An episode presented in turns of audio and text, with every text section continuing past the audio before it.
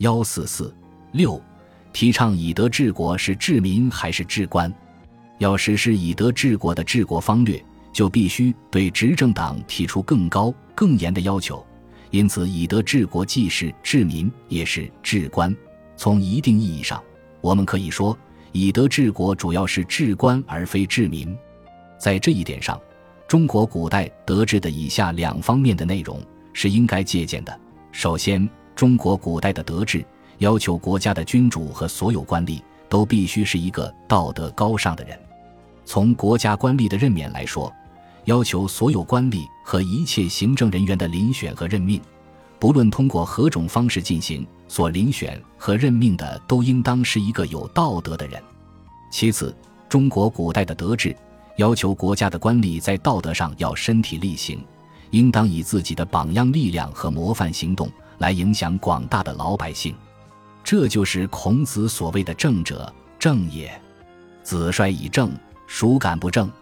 论语》颜渊：“其身正，不令而行；其身不正，虽令不从。”《论语·子路》以及“苟正其身矣，与从政乎何有？”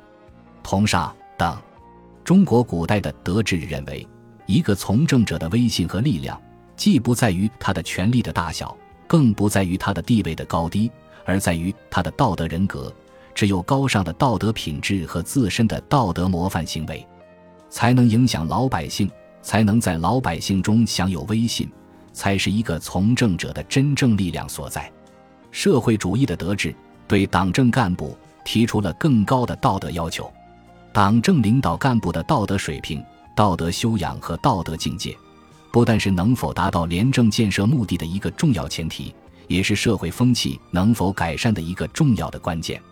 我们的党政干部要把以德治国当作是对自己的更严格的要求，不断的激励自己，努力提高自己的道德素质。在党政干部的提升、任免、考核和业绩评定中，要坚持德才兼备的标准，不仅要看才，而且要强调干部的道德素质、道德品格的重要性。要克服一些人的重才不重德的偏向，在评估党政干部的业绩和政绩时，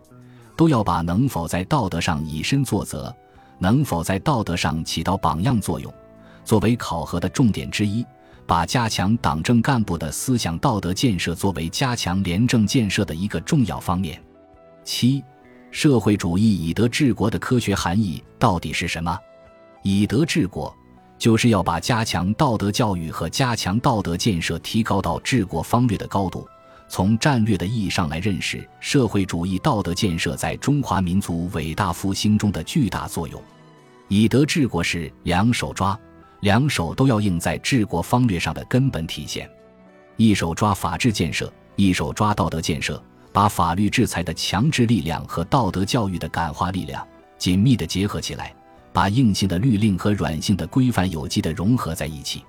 既要广大人民群众自觉地遵守法律，又要培育对违反法律的羞耻心和遵纪守法的荣誉感，从而达到在根本上维护社会和国家稳定的目的。以德治国的重要目的之一，就是要从加强道德建设和道德教育入手，进一步弘扬民族精神，丰富人民群众的精神生活。增强人民群众的精神力量，在物质生活不断提高的同时，精神生活能够不断充实。古人说：“富润屋，德润身。”道德水平的提高，能够使我们的人民在精神上得到升华。一个民族只有具有高尚的道德，才能实现自己的复兴。以德治国，加强道德建设，必将成为中华民族伟大复兴的一个重要精神支撑。中国共产党在八十年的光辉历程中形成的一整套思想道德的优秀传统及规范，既是对中国古代以儒家道德为主体的优秀传统道德和外国优秀传统道德的批判继承，更是在中国现当代的革命和建设事业中总结创造出来的，反映和维护的是最广大人民群众的根本利益。首先，就是要坚持社会主义共产主义理想信念。确立科学的世界观、人生观、价值观，坚持走中国特色社会主义道路，抵制一切反马克思主义思想和一切腐朽思想的侵蚀。第二，要坚持社会主义道德建设的核心为人民服务原则、集体主义和基本要求，爱祖国、爱人民、爱劳动、爱科学、爱社会主义。要建立新型的社会公德、职业道德和家庭美德。第三，要继承和弘扬中华民族的传统美德，大力培育和弘扬中华民族的民族精神。从治国方略的高度来看。社会主义德治的这些内容和要求的实施，还必须强调以下几个方面：首先，要求我们的党政干部和一切政府工作人员要能够率先垂范、身体力行、以身作则。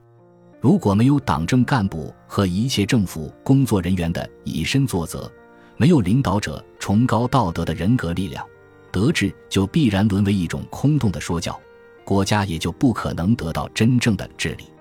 从这方面来看，以德治国的治国方略是同我们的廉政建设密不可分的。其次，要对全国人民进行认真的、切实的、有效的思想道德教育，克服一手软、一手硬的现象，并力求使这些教育的内容能够内化到人民的心中，成为人们的理想和信念。最后。国家和社会还要运用一切激励和惩罚的手段，对人们的道德行为加以赞扬、鼓励和褒奖；对人们的不道德行为进行批评、斥责和惩罚。在党和国家干部的任免中，在对干部政绩的考核中，更要充分考虑到他们自身的道德修养、道德品质的状况，以及所属地区、单位的精神文明建设的状况。本集播放完毕。感谢您的收听，喜欢请订阅加关注，主页有更多精彩内容。